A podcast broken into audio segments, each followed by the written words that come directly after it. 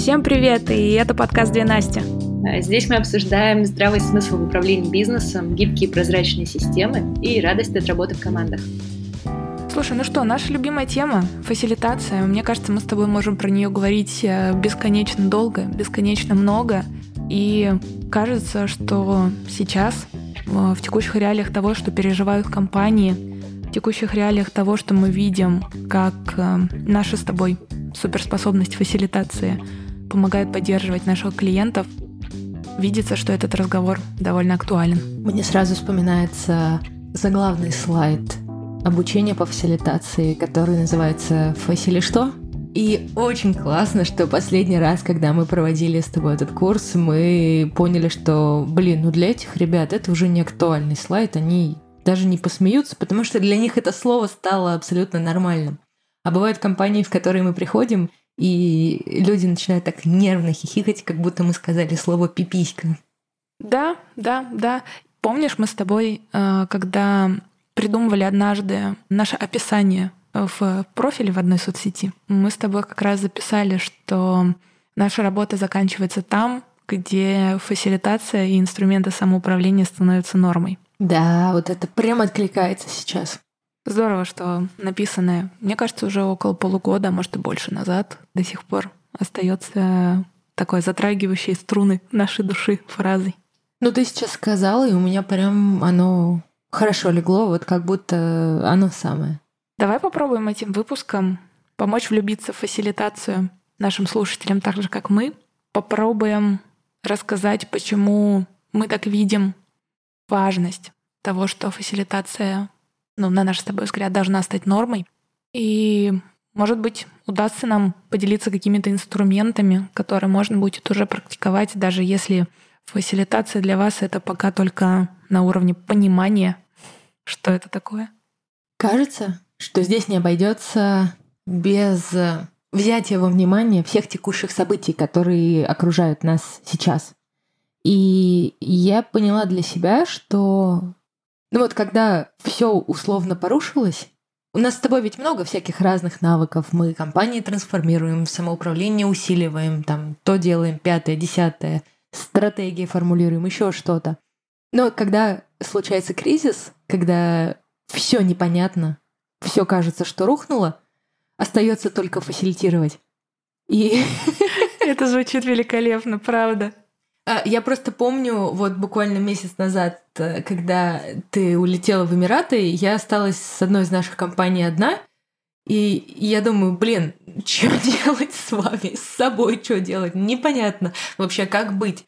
И первое, что у меня возникла, ну вот мысль о действии каком-то полезном, это начать создавать пространство, в котором люди смогут хотя бы как-то друг с другом поговорить поговорить о том, что волнует, о том, что важно, и о том, как они готовы дальше объединяться вокруг чего бы то ни было. Вот, вот прям одна из первых вещей, которые, как мне кажется, почему фасилитация должна стать нормой, потому что она помогает, ну, навыки, которые там есть, инструменты, которые там есть, суть фасилитации, которая вот закладывается, да, она помогает создавать пространство для обсуждения или даже если не нужно обсуждать, то для поделиться Слышать и делиться. Да. И это так сейчас важно. Это важно всегда, на мой взгляд, но сейчас как будто особенно. Ну вот это забавное сознание пришло, что в ситуации неопределенности единственное, что можно сделать, ну вот по крайней мере из нашей роли с тобой, это правда, заткнуться и фасилитировать. Ну, перестать быть экспертом и стать больше создателем пространства и процесса, который поможет людям о чем-то договориться. Потому что, вот, например, в конкретных случаях, которые мы проживали сейчас с компаниями, которые мы сопровождаем, лидеры тоже были расфокусированы. И кажется, что все полетело к чертям. И уже нет мудрого папы или мамы, который придет в компанию и скажет, а вот сейчас мы пойдем туда. И как будто важно было людей вокруг всего этого объединить, дать возможность им поделиться друг с другом, что все реально плохо сейчас, что сложности, что придется изобретать новые пути движения и так далее, и так далее. И только проговорив это, они начали понимать, что это реально так. Вот знаешь, я все это недавно очередную книжку Кастанеды про важность свидетеля, что когда ты один на один с собой переживаешь какие-то события, пережив их, ты можешь потом сделать вид, что тебе показалось, и начать жить в привычном русле так, как ты жил до этого. Но когда ты с кем-то это делишь, уже невозможно делать вид, что все так же, как прежде. И вот дав в компании возможность поделиться друг с другом о том, что, кажется, мы с вами на руинах танцуем сейчас, это все дало возможность начать каждому внутри компании реально включаться в то, а что же мы будем делать дальше, все вместе. Не только наш лидер, но и мы тоже как команда. Вот. И здесь фасилитация — это великолепно. Та самая вовлеченность, за которой мы все так бегаем в компаниях. Вот она когда мы можем отдавать пространство для того, чтобы люди открывались. Ведь по факту действительно эта вовлеченность она просыпается тогда, когда есть для этого место. Помнишь, мы часто приходили, и люди хотят, чтобы было руководящий, например, состав, да, хотят, чтобы было много инициативы, было люди брали ответственность на себя за что-то и так далее, а места этому нет, потому что все на руководителях разделение ответственности, оно сейчас, я думаю, у многих произошло. Разделить ответственность и вместе ее взять вместе со всем своим коллективом за то, что мы делаем, за то, что происходит. Но взять ее можно только обсудив это. Все верно, все верно. Вот в чем парадокс. То есть пока мы не обсудили, вот, например, мы с тобой договорились о чем-то, что, не знаю, пойдем с тобой отужинаем где-то. Я, например, выберу место, а ты позвонишь туда и забронируешь. Это разделение ответственности, которое важно проговорить. Если мы это не проговорили, то не факт, что мы эту ответственность разделили. А в компаниях очень часто бывает так, что все как будто само собой происходит по умолчанию. А фасилитация как раз создает пространство, где можно четко проговорить, кто за что берется, или кто за что не берется, что тоже важно. И тогда что-то начинает жить. Мне кажется, есть еще одна сторона фасилитации, которая сейчас э, тоже выкручивается на, на максимум. Те инструменты, которые там есть, и при грамотном фасилитаторе можно прям как из пылесоса как бы собирать мудрость людей по решению того или иного вопроса. То есть вот вообще что произошло? Первое, мы дали пространство для того, чтобы поговорить, для того, чтобы обсудить, для того, чтобы не делать вид, что ничего не происходит. И когда уже, ну сейчас мы разговариваем уже спустя два месяца с лишним, где-то так. И когда уже первое такое вот э, произошло, нужно же решать, что делать. И опять же к нам с тобой на помощь пришла фасилитация, чтобы собираться, э, кристаллизовать те проблемы, которые сейчас встали, и собирать коллективную мудрость, чтобы принимать по ним решения, искать пути их решения, продумывать планы действий. Да, может быть, в текущих реалиях на, на неделю вперед максимум, но все равно какой-то план. Опять же, как-то координироваться. То есть тут прям сразу несколько вещей. Быстрее координироваться, быстрее менять план, а, быстрее формировать новый. И при этом собирать больше мудрости и лучше, чище кристаллизовать проблемы. И все это нам помогало фасилитация сделать и помогает дальше. И вот уже как минимум несколько вещей, которые, ну, на мой взгляд, просто позволяют влюбиться в это и захотеть пойти изучать этот навык, захотеть практиковаться в этом. Мне радостно, что мы сейчас с тобой начали один там курс, да, специфический, но который помогает передать навыки фасилитации внутрь компании. Мне нравится, что внутри компании это называется как Насти, только там для определенной команды, как Насти, только э, мне приятно быть таким как сказать, олицетворением. Олицетворением фасилитации ее амбассадором, да. Мне приятно, потому что это очень крутая штука. Здесь еще третий аспект мне кажется важным. Он пересекается с первым. Фасилитация очень хорошо учитывает не только фактический уровень повествования, но и эмоциональный, чувственный.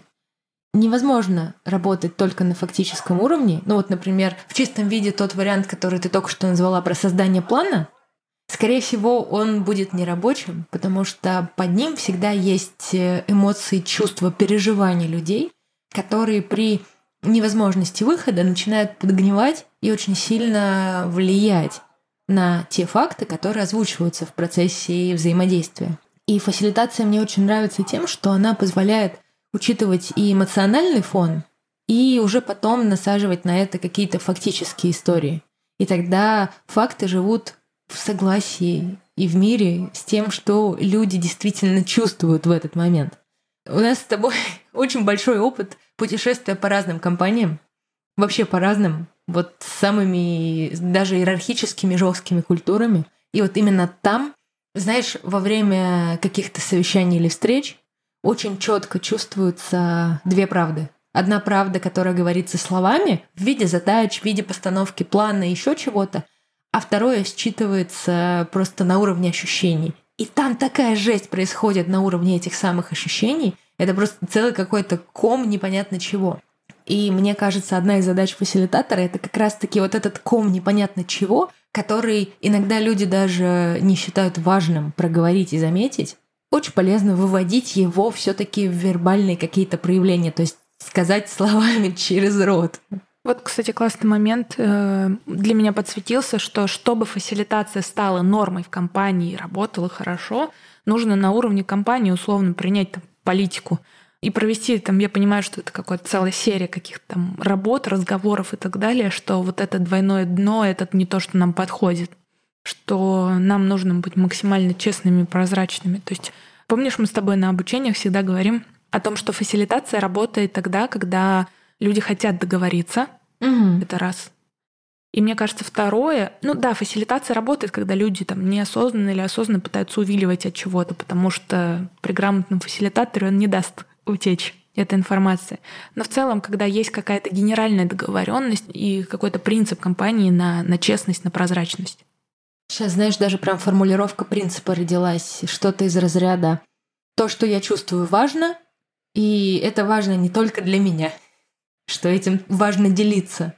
Потому что есть какое-то общее негласное мнение, что чувства не важны.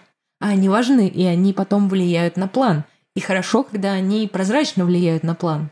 Но чаще всего это происходит подпольно, и люди, например, пять человек за одним столом переговоров, у каждого из них свой какой-то эмоциональный мотив. И эти мотивы непрозрачны. Тем самым, договариваясь о чем-то, мы договариваемся о том, о чем никто из присутствующих не знает.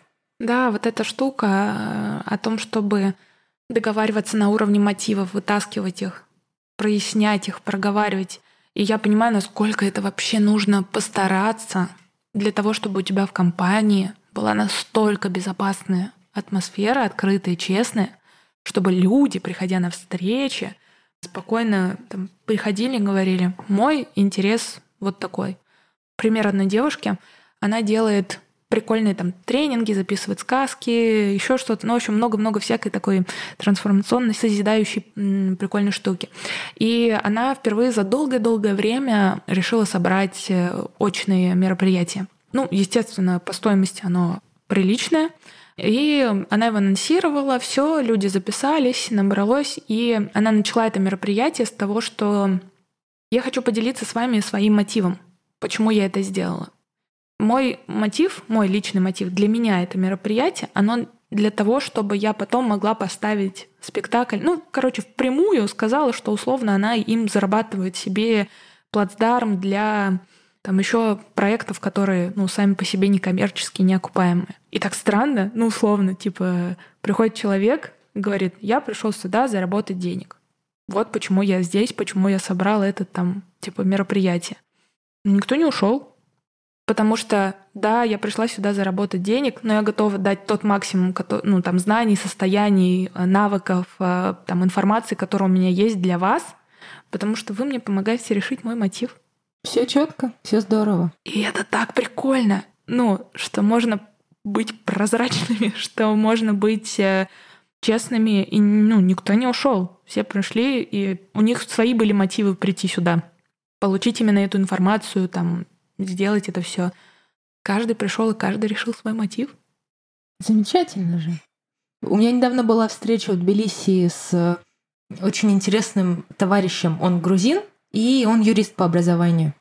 И мы как раз делились тем, чем мы занимаемся. И он в Америке учился на какую-то аккредитацию юридическую.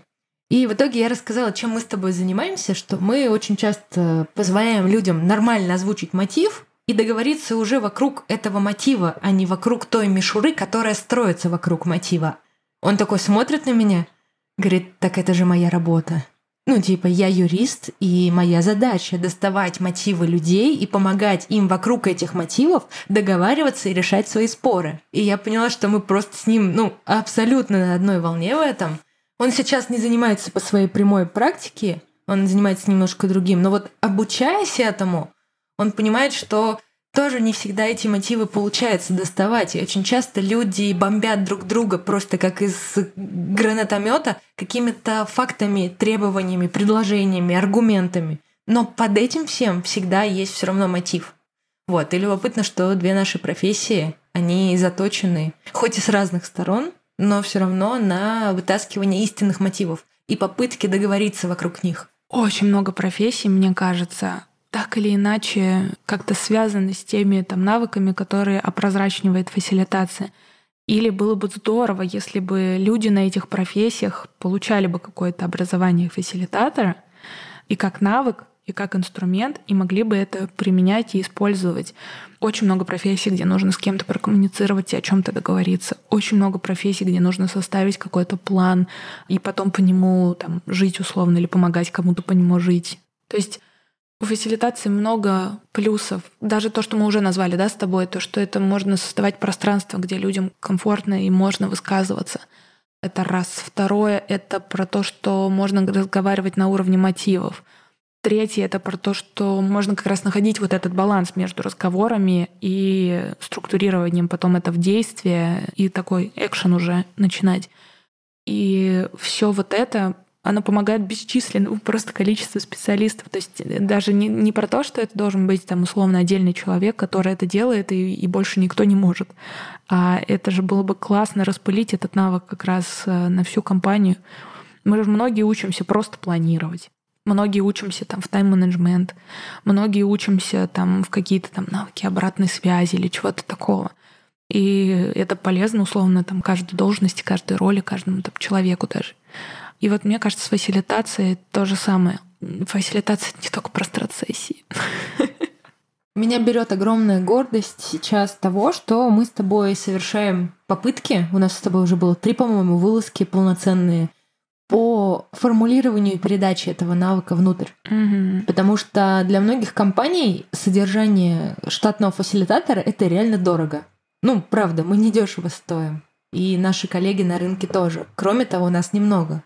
И очень здорово пытаться этот навык передать в том или ином контексте, в зависимости от того, для чего это нужно. Вот, например, один из последних случаев нашей с тобой практики, когда внутри команд производственных появилась роль фасилитатора. Ну, то есть вся компания работает производственными командами, э, команды довольно автономны друг от друга, и все менеджерские функции были выведены на одного человека, который должен не менеджерить их, а поддерживать, драйвить и запускать, и создавать пространство для того, чтобы эти задачи решались. И таким образом в каждой команде появилась совершенно новая роль, которая немножко повергла всех в шок, но тем не менее была воспринята. И дальше под это мы уже подготовили обучение, как этому фасилитатору внутри команды вести себя, как ему проводить все эти мероприятия и давать пространство и место тому, чтобы все решения внутри были приняты и реализованы. Мне кажется, так может быть у любой компании, просто даже с базовой ролью фасилитатора, с базовой как раз организовать любое обсуждение, прийти там к цели и ну, создать план, то, что происходит после этого обсуждения. И это может быть просто роль в компании, на которой могут быть там, я не знаю, 10 человек обученных, и вот их будут приглашать в разные отделы, команды, круги, чтобы что-то с этим сделать. А, мне сейчас захотелось немножко ответвиться в сторону того, а что же такое фасилитация? Мы с тобой говорим это слово как какое-то заклинание.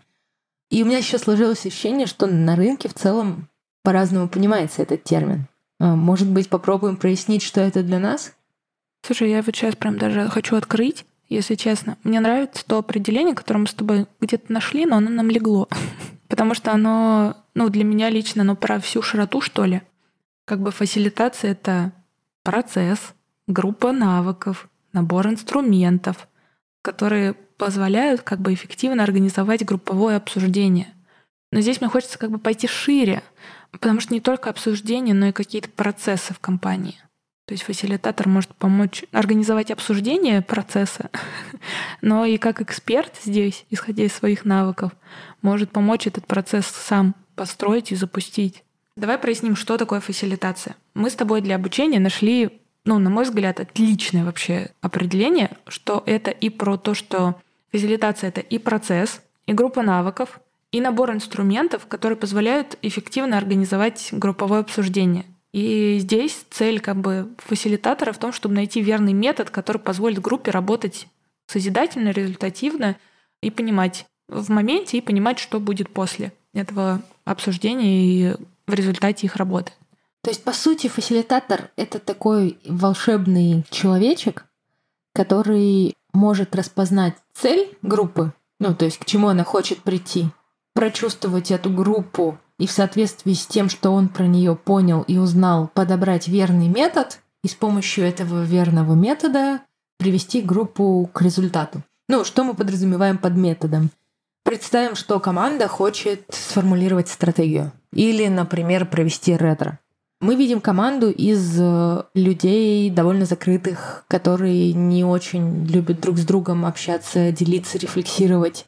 Видим какие-то, возможно, конфликты в этой команде. В соответствии с этим подбираем какую-то методику, как вообще это обсуждать, как это выстроить, как это сделать безопасно, как сделать так, чтобы люди начали действительно говорить. И учитывая все эти факторы, уже подбираем конкретную механику. Там, делай раз, делай два, делай три. Взяли карточки, нарисовали, почикали, поместили туда и получается, что мы берем цель, мы берем ту действительность, которую имеем, подбираем метод решения этой цели и на выходе получаем волшебство. У меня сразу перед глазами Спанч Боб, который так делает радугу. Magic. Давай попробуем сформулировать какую-то разницу. Сейчас поясню, к чему веду. Для меня фасилитация, если как такой образ представить, это как какой-то бустер в игре. Вот у тебя есть там два персонажа, у одного персонажа есть этот бустер, а у другого нет. И они идут проходить одинаковый уровень. Этот бустер, например, для этого уровня оказывается очень ценным, и поэтому персонаж с вот этим бустером, суперспособностью, он проходит этот уровень там легче, может быть, э, быстрее, или, может быть, там качественнее, собрав по пути больше монеточек, например. И вот представим, происходит какой-то кризис, который бьет по отрасли, например. И есть две компании. И в одной компании уже фасилитация — это норма, уже привычно какие-то решения обсуждать, искать варианты, а в другой привычно, что, ну, условно, каждый сам за себя. И что в своей зоне ответственности, если что-то происходит, надо самому поработать, либо придет э, руководитель и скажет, что мы делаем теперь так, давайте идти по этому курсу. Вот в этой второй компании, где фасилитация не норма, мне прежде всего жаль руководителя. Потому что все, что идет не так, на его совести, и лично ему придется разгребать это. Потому что когда нет фасилитации, очень сложно в полной мере использовать мудрость и экспертизу людей вокруг тебя. И на автомате человек, который имеет власть, становится самым главным и самым опытным, и должен быть самым опытным. Потому что фасилитация на самом деле это удивительный инструмент, который позволяет поделиться мудростью друг с другом. А без нее ну, как это сделать? Ты знаешь какие-то методы? Ну, знаешь, можно на самом деле просто сесть и начать обсуждать что-то, не обязательно фасилитировать. Вот, но просто это, опять же, без бустера и с бустером. Без бустера нет структуры, нет понимания, кто что должен сказать. Можно отмолчаться, потому что страшно, например, что-то говорить. Можно наговорить какую-нибудь херню, потому что решение принимать все равно не тебе в итоге. Или можно отмолчаться, потому что самые активные все равно есть, и они что-то скажут, э, зачем я буду влезать и так далее. Можно отмолчаться, потому что а все равно решение принимать не мне, зачем смысл мне что-то вообще говорить и так далее. Вот здесь получается, что да, можно, можно собрать коллективную мудрость, но вопрос, когда у тебя есть бустер в виде фасилитации, тебе это легче, тебе это эффективней, это окажется не впустую, и пока мы с тобой сейчас вот это обсуждали, я еще поняла, я потихонечку по пути нашего разговора начинаю собирать какие-то инсайты того, а почему фасилитация все-таки не норма до сих пор. И первый был про то, что все еще очень много вот этой вот скрытой какой-то выгоды политики, скрытых мотивов э, во многих компаниях. А второе — это про то, что даже если мы пофасилитируем что-нибудь, то во многих компаниях все равно решение будет принимать кто-то один. То есть э, вот эта децентрализация решений, э, либо нету хотя бы вот этой культуры консультирования, что ли, что ты можешь все, ты ответственный, ты главный, все окей, но ты можешь прийти в свою команду, ты можешь прийти к своим людям, э, к своим ребятам и поставить какой-то вопрос, и ты можешь сказать о том, что ты не знаешь ответа, и тебе нужна их помощь, и ты готов воспринимать это. А обычно это воспринимается как слабость. Как правило, даже не командами, а теми, кто во главе их, они думают, что это слабость. И получается, вот не можем быть честны в своих мотивах, мы боимся проявить слабость для того, чтобы проконсультироваться со своими же ребятами — и, как правило же, это руководители — это не лучшие специалисты, а это как раз люди, которые умеют организовывать процессы, которые умеют видеть что-то со стороны. Они могут в своей профессии это быть не самыми лучшими. Они как раз должны нанимать самых лучших, кто спецы. И это нормально быть некомпетентным в чем в каких-то тонкостях ну, на мой взгляд. А в целом, получается, это ненормально. И получается, не можем прийти к своим ребятам. Вот второй пункт в копилку. А если возвращаться к ситуации, то ну, у нас два варианта. Даже все, окей, руководитель в первой команде, где нет фасилитации, он просто пришел, говорит, ребят, вот такой кризис, что нам делать? Давайте подумаем. И вот это размышление происходит. Что-то происходит, о чем-то говорят, в каком-то формате, к чему-то это приведет, и руководитель уходит на подумать, чтобы что-то решить. А во втором случае, когда есть фасилитация, то получается у нас э, проясняется проблема, у нас есть э, понятная структура, по которой мы поведем наш разговор.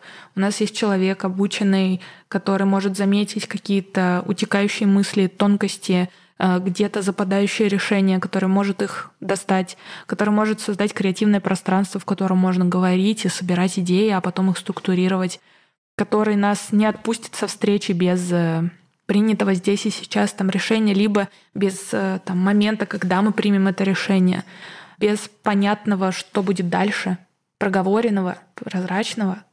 Да банально недавний пример, когда ты рассказывала про встречу, которую ты вела в одной из компаний. Встреча была посвящена очень щекотливым вопросам, и у тебя не было возможности всю встречу быть.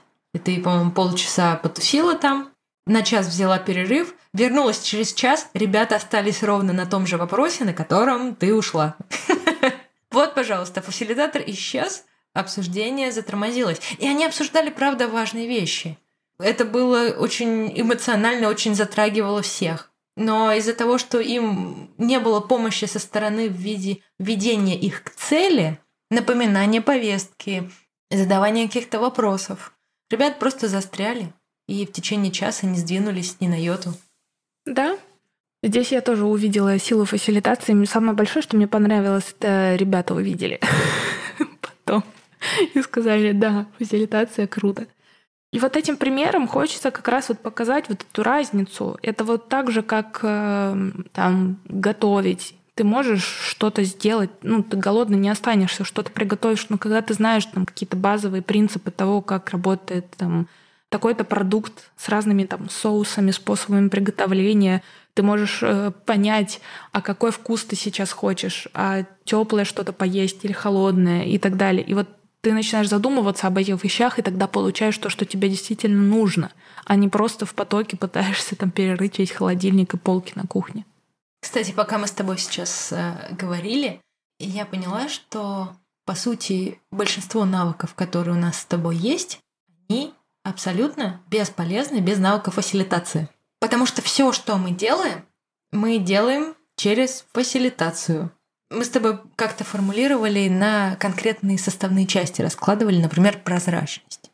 Что такое прозрачность? Прозрачность, например, это зона ответственности прозрачная.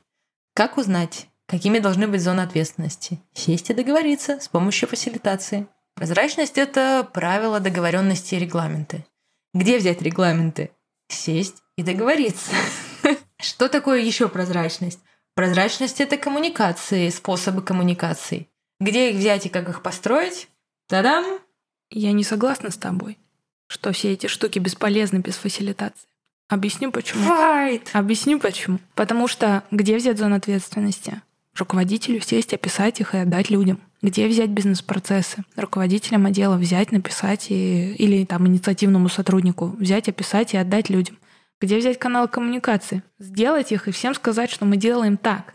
Я просто в своей парадигме уже забыла, что так бывает. Хорошо, мы живем с тобой. Да, это наш выбор с тобой делать это через фасилитацию. И это инструмент, который проживается через наши с тобой ценности. И это инструмент, который, вот, как ты хорошо сказала сейчас, просто уже в парадигме не бывает по-другому. Это наша с тобой норма жизни. И именно поэтому мы это используем. Приходите к нам фасилитировать. Да. А, слушай, правда, правда, уже даже мозг не воспринимает остальные варианты как возможные, потому что практика показала, что то, как мы действуем, оно одновременно и полезно для компании, и живет в соответствии с нашими ценностями и ценностями тех людей, для которых мы это делаем. Мне кажется, здесь вот как раз собирается то самое комбо, по которому мы с тобой сейчас пока действуем. Но я надеюсь, что вот, может быть, благодаря нашей с тобой болтовне, может быть, благодаря тому, что мы с тобой работаем в компаниях, и они потом идут рассказывать о своем опыте на рынок, на конференции, в соцсети, не знаю, таких компаний станет больше. Но мы, правда, с тобой сложные ребята, с которыми должен случиться матч.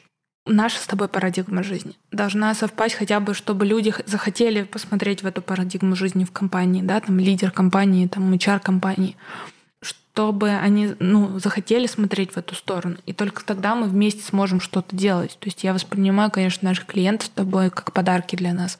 Потому что реально люди, которые хотят ну, двигаться в эту сторону, которые, если не на сто процентов, то на очень большой процент совпадают с нами по видению того, как это все должно выглядеть, как им хочется, чтобы это выглядело, кто такие для них сотрудники, что для них значит их бизнес что для них значит их компания, и, соответственно, через какие инструменты, через какие ценности нужно выстраивать все коммуникации и решения там внутри.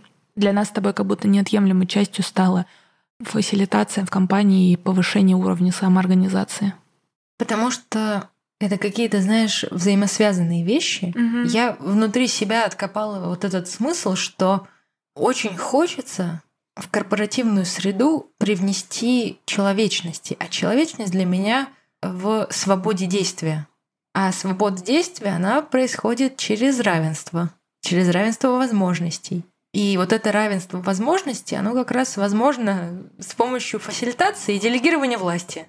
Делегировать власть без фасилитации невозможно, потому что получается черти что. Фасилитировать без делегирования власти тоже не получается, потому что получается манипуляция. И тем самым вот это взрослое отношение к людям, как к самостоятельным единицам, которые способны на очень многое. Вот эти две части — фасилитация и делегирование власти, которые друг без друга практически не работают. Та-дам! В нашей с тобой парадигме. Повторимся, да, это так, но, может быть, наша парадигма не так и плоха. Она точно не так и плоха, потому что она нам с тобой помогает. Знаешь, я на наших подкастах, когда мы приглашаем гостей, часто говорю, что были гости, которые сказали, что как будто к психологу сходили, с нами поболтав. Сейчас а, кажется, что произошел у нас с тобой разговор примерно такой, как мы когда вообще задумывали подкаст, чтобы они были. То есть именно наши с тобой разговоры о нашей с тобой деятельности или с гостями о нашей с тобой деятельности или о них, для того, чтобы просто рефлексировать. Рефлексировать о том, что происходит, задумываться, меняться. Знаешь, что я сейчас поняла? Ты сказала хорошую фразу, которую мы тоже с тобой разговаривали, про то, что хочется в корпоративную среду привнести человечности. Но с тех пор, как мы с тобой а, снова воссоединились и стали работать командой, мы практически не работаем с корпорациями. Мы больше идем в такие... Есть у нас такие ребята, но мы с ними чаще делаем какие-то более, более простые вещи. Но в основном мы больше идем в какие-то более нишевые бизнесы, не очень большие, где лидер, прям лидер вовлечен и так далее.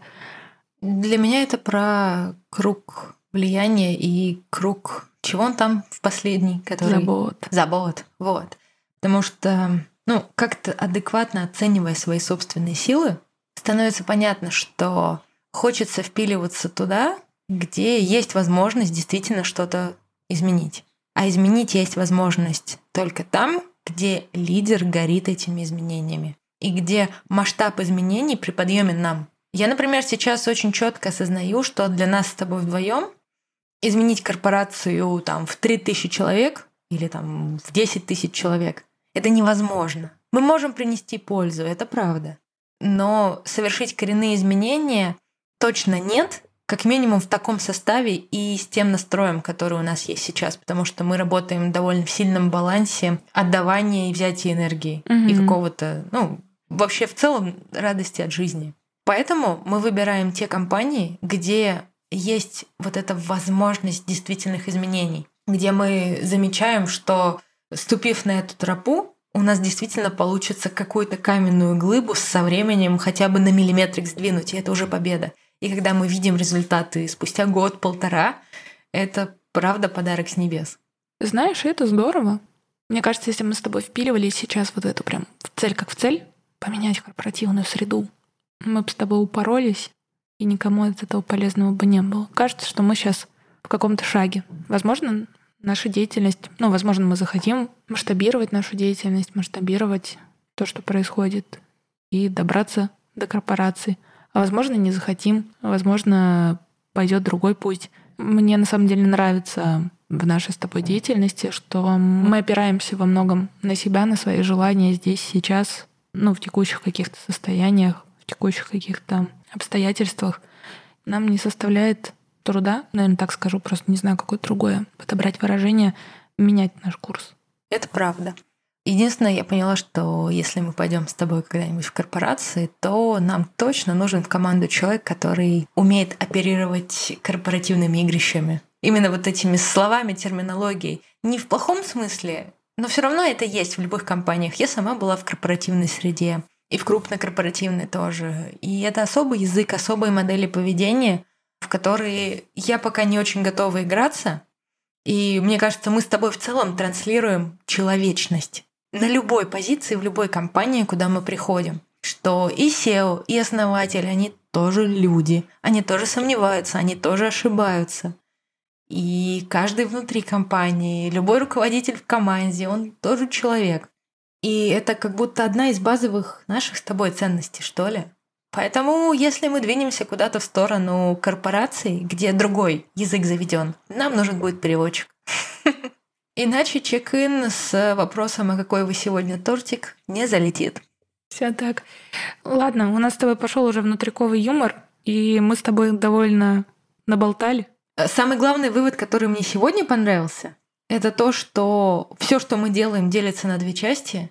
Это фасилитация и выдача ответственности и полномочий. И одно без другого не получается. Вот, это классная связка, которая у меня в голове за наш разговор очень плотно воссоединилась. Да. Помимо этого вывода для нас, мне хотелось бы, чтобы у нас получилось как минимум на чувственном таком вот уровне показать, что значит фасилитация для нас, какие возможности для нее мы видим в мире, какие бонусы мы видим для компаний при применении этой истории что это штука, которая как минимум стоит вашего внимания для того, чтобы в нее залезть, посмотреть, что это такое, принять решение, погружаться или нет, обучаться или нет. И что это какая-то полезная штука, особенно тогда, когда все вокруг происходит так, как происходит. Ну и на финал мне хочется сказать, что при всей ее сложности она очень проста. Но несмотря на то, что это выглядит очень просто, это тот навык, который нужно осваивать, и он правда сложный. Побыли мы немножко мастерами йодой, вот, передавая мудрость э, то сложно, то просто.